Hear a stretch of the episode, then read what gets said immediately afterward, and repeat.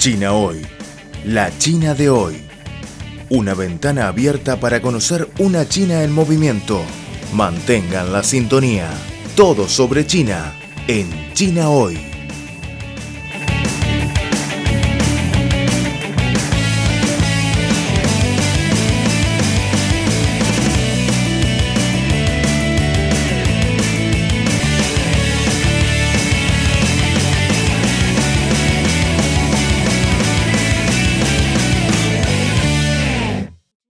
Hola amigos oyentes, están escuchando el programa Punto de Contacto. En una vasta granja de la provincia norteña china de Hebei, los pollos corren por todas partes, libres, aleteando y a veces trepando por las ramas de los arbustos. Pero aparte de no vivir encerrados, estos pollos tienen algo aún más especial, y es que cada uno de ellos lleva una pulsera electrónica en la pata. Al igual que los rastreadores de actividades que mucha gente porta hoy en día, los pollos de corral del distrito de Guji llevan pulseras que cuentan sus pasos, lo que permite determinar cuándo están listos para ser ofrecidos en el mercado. No los vendemos hasta cuando completan más de un millón de pasos, lo que toma aproximadamente 160 días, dice Ge Xiaofei, gerente de la granja. Caminar fortalece los músculos de los pollos, lo que a su vez le da un mejor sabor a la carne. Alrededor de 10.000 pollos pasean por las 14 hectáreas de la granja y todos son alimentados exclusivamente con alimentos naturales. Esta granja avícola es un proyecto de reducción de la pobreza apoyado por el gobierno local y es además una plataforma de compras en línea del gigante del comercio electrónico JD.com. Guyi es uno de los distritos más pobres de China, con tierras áridas y alcalinas.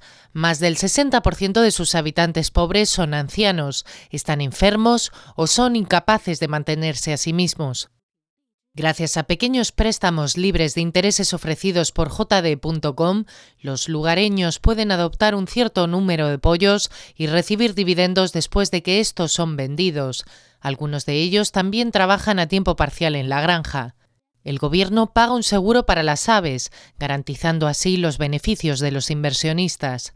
El año pasado, Li Shisheng, de 76 años, pidió un préstamo de 4.500 yuanes, equivalentes a 716 dólares, para hacerse cargo de 100 pollos. Cuando los animales estuvieron listos para el mercado, JD.com le pagó 10.000 yuanes deduciendo el reembolso del préstamo y los gastos de administración de la granja, como agua, electricidad y sacrificio, Lee ganó 3.000 yuanes. Los pollos han cambiado mi vida, asegura Lee, y añade que con sus ganancias acaba de comprar un triciclo eléctrico.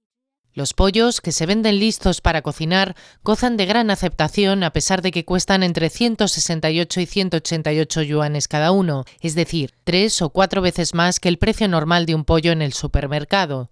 Los compradores han dejado más de 14.000 comentarios en la plataforma en línea de jd.com, la mayoría de ellos en referencia a su delicioso sabor. El creciente grupo de ingresos medios de China ha creado y está ampliando un lucrativo mercado para los productos agrícolas de alta calidad, atrayendo a reputados inversionistas como Alibaba y NetEase. Ambas compañías ya cuentan con granjas de cerdos criados en libertad. Liu Wei, vicealcalde de Guji, dice que la granja de pollos beneficia a los aldeanos pobres y también a los grandes negocios. Desde marzo de 2016, el proyecto ha ayudado a más de 400 familias a salir de la pobreza y este año dará inicio a una nueva vertiente, el turismo, para lo cual han sido construidas nuevas instalaciones. Se espera un incremento en los ingresos, lo que se traducirá en más personas escapando de las garras de la pobreza en este mismo año, vaticina Liu.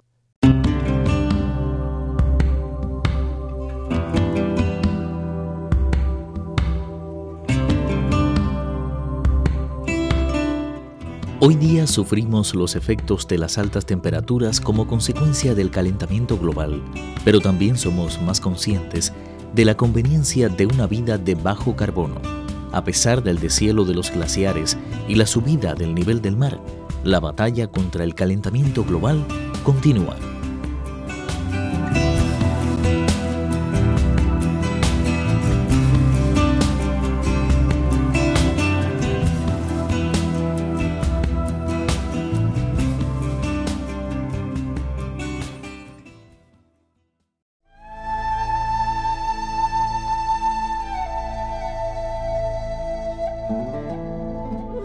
Cuatro de cada diez especies desaparecen a causa del hombre. La llegada de la sociedad industrial aceleró el ritmo de extinción de las especies. Ahora un octavo de las plantas, un cuarto de los mamíferos, un noveno de las aves y un cuarto de los anfibios están en peligro de extinción. El hombre tala árboles, desvía o rellena ríos, destruye el hábitat de muchas especies, contamina, practica la caza furtiva o la compra y venta de animales. En solo 100 años se ha reducido un 50% de la selva del planeta. En nuestras manos, la salvación del planeta depende de todos.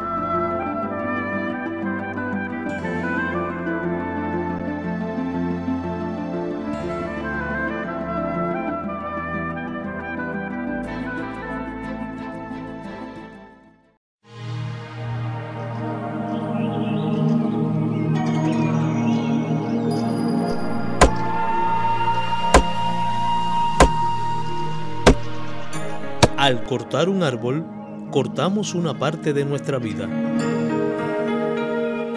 Cuida el ambiente.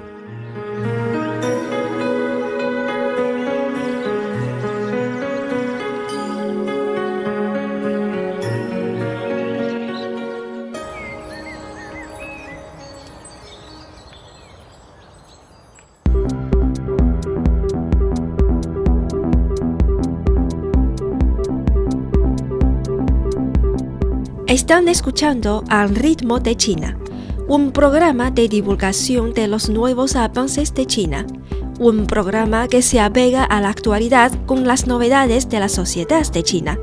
También es un tiempo de radio dedicado a los análisis de las noticias, toda la actualidad bajo la óptica china.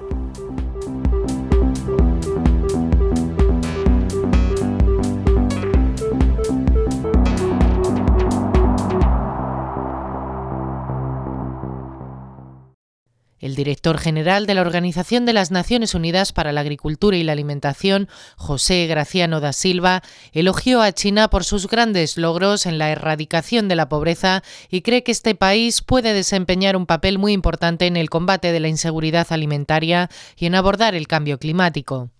Graciano da Silva hizo estas declaraciones en el marco de la 34 reunión de la Conferencia Regional para Asia y el Pacífico de la Organización de las Naciones Unidas para la Agricultura y la Alimentación, realizada en la isla de Denarau, cerca de Nadi, la tercera ciudad más grande de Fiji. De hecho, China ha logrado resultados notables en términos de alivio de la pobreza, dijo el jefe de la Organización de las Naciones Unidas para la Agricultura y la Alimentación, y señaló que 800 millones de personas han salido de la pobreza, lo que demuestra un fuerte liderazgo y dedicación. Los gobiernos de todos los niveles, así como las instituciones como las universidades, han demostrado dedicación para reducir la pobreza, lo que llevó a una colaboración fructífera y asociaciones que trabajan hacia un objetivo común, indicó.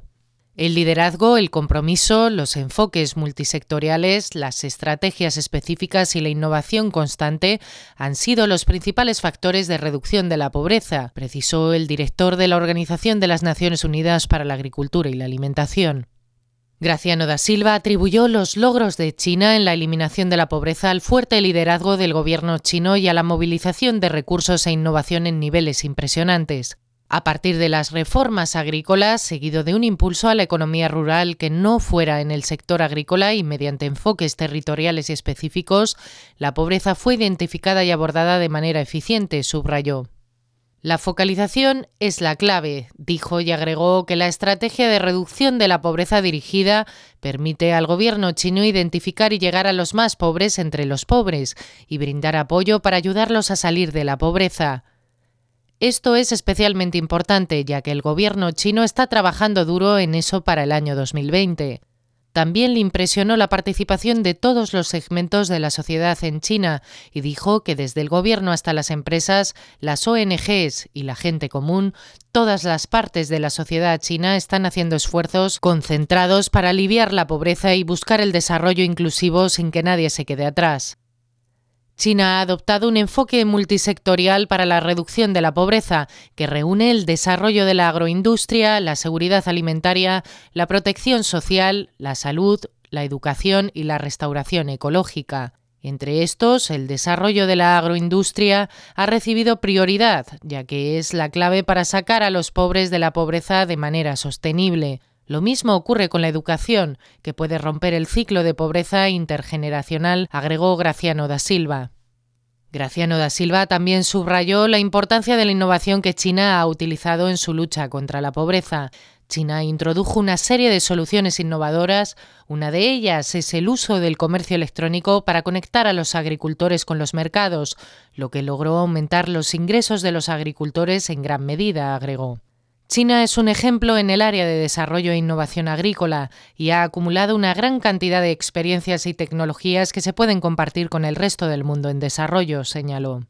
En cuanto al papel que China puede jugar en la lucha contra la inseguridad alimentaria y el cambio climático, el jefe de la Organización de las Naciones Unidas para la Agricultura y la Alimentación dijo que el rol de China en estos campos es doble.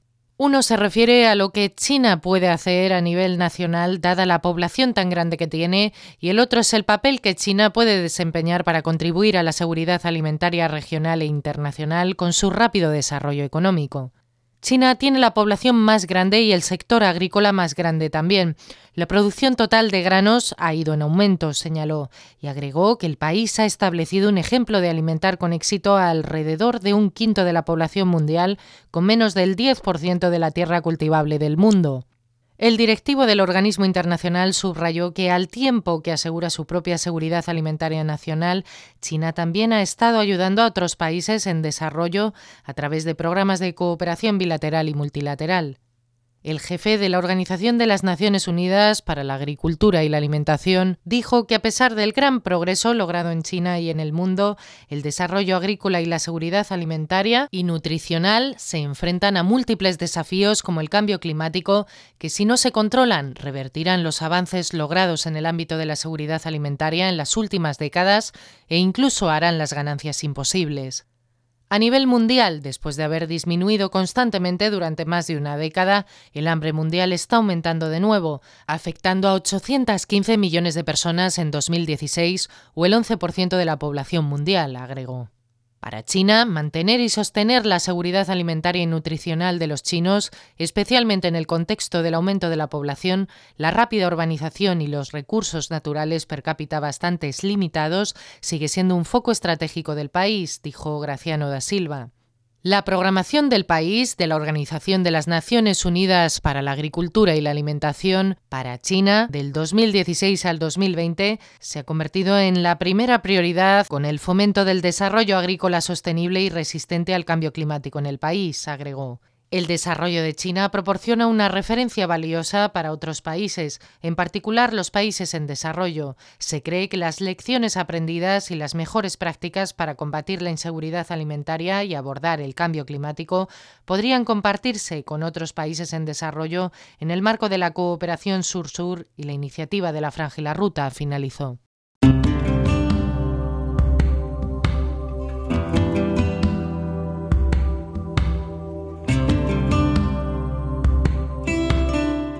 Hoy día sufrimos los efectos de las altas temperaturas como consecuencia del calentamiento global, pero también somos más conscientes de la conveniencia de una vida de bajo carbono.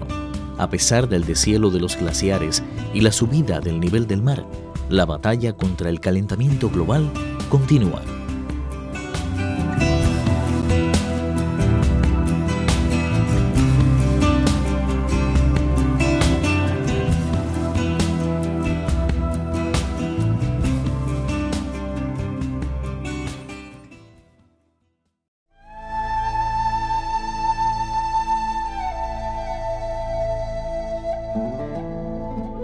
Cuatro de cada diez especies desaparecen a causa del hombre.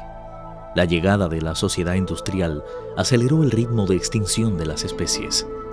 Ahora un octavo de las plantas, un cuarto de los mamíferos, un noveno de las aves y un cuarto de los anfibios están en peligro de extinción.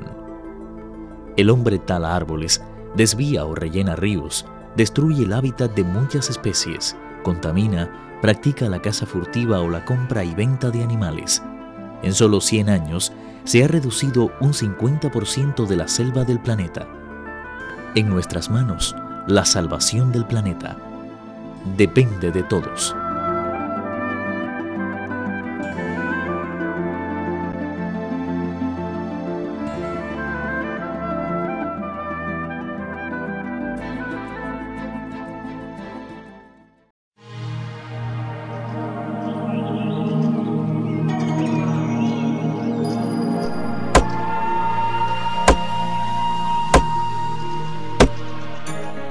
Cortar un árbol, cortamos una parte de nuestra vida. Cuida el ambiente.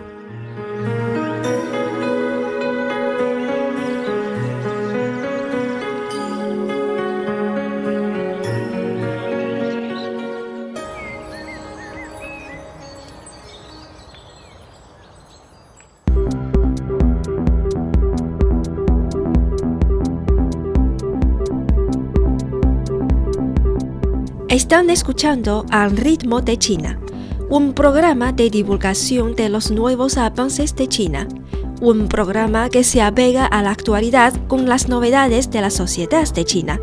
También es un tiempo de radio dedicado a los análisis de las noticias, toda la actualidad bajo la óptica china.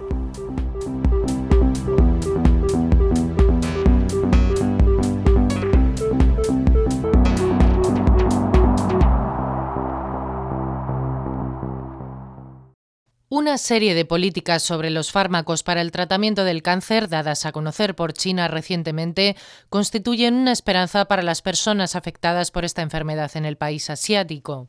De acuerdo con una declaración emitida el jueves pasado por el Consejo de Estado, el gabinete chino, después de una reunión ejecutiva, a partir del 1 de mayo serán eliminados los aranceles de importación a todos los medicamentos comunes, incluidos los fármacos anticancerosos, las medicinas para el cáncer elaboradas a base de alcaloides y los medicamentos de medicina tradicional china importados. Además, el impuesto al valor agregado sobre la producción e importación de drogas medicinales será reducido en un margen sustancial, lo que según expertos será una forma efectiva de aliviar la presión económica sobre los enfermos y sus familias.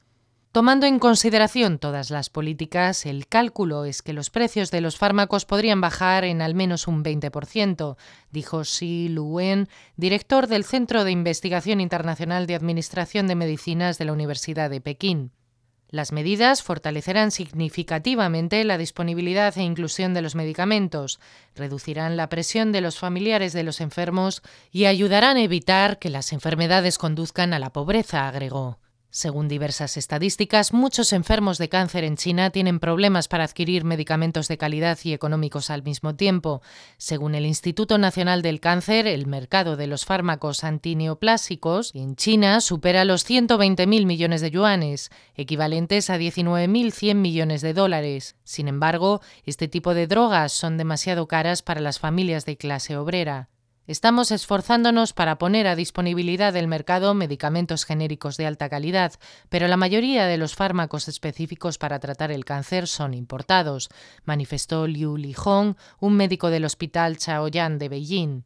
Chen Wenming, colega de Liu en el hospital, dijo que a pesar de contar con un seguro social, los enfermos de la capital china aún tienen que pagar un 20% del total de los precios de las medicinas, y ese porcentaje puede ser aún más alto en regiones menos desarrolladas. Por esto, el Consejo de Estado propuso una solución, pidiendo incluir oportunamente los medicamentos nuevos importados en el rango de los seguros de salud, especialmente aquellas para tratamientos contra el cáncer. Además, los procedimientos para la importación de nuevos medicamentos se simplificarán, ya que las empresas encargadas de la misma deberán encargarse de revisarlos, labor que hasta ahora venían desempeñando las autoridades. Esto hará que los pacientes puedan acceder a las medicinas más rápidamente y también exigirá más responsabilidad de parte de las compañías importadoras para garantizar la calidad y la seguridad, explicó Xi. A largo plazo, los expertos esperan que las instituciones médicas a nivel de las bases tengan mayores capacidades, así como lograr un equilibrio en el acceso a los medicamentos en las diferentes regiones, con el fin de que aquellos que se necesitan de forma más urgente, incluidos los que se usan contra el cáncer, puedan beneficiar a la gente de una manera más eficiente y precisa. Próximamente se aplicarán más medidas para que las personas que necesitan urgentemente los medicamentos puedan conseguir a tiempo cantidades suficientes de estos productos, de buena calidad y más económicos, aseguró la Comisión Nacional de Salud Pública.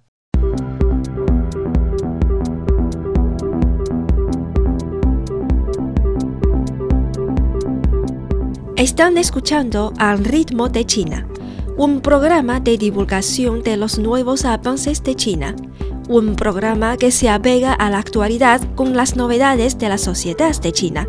También es un tiempo de radio dedicado a los análisis de las noticias, toda la actualidad bajo la óptica china.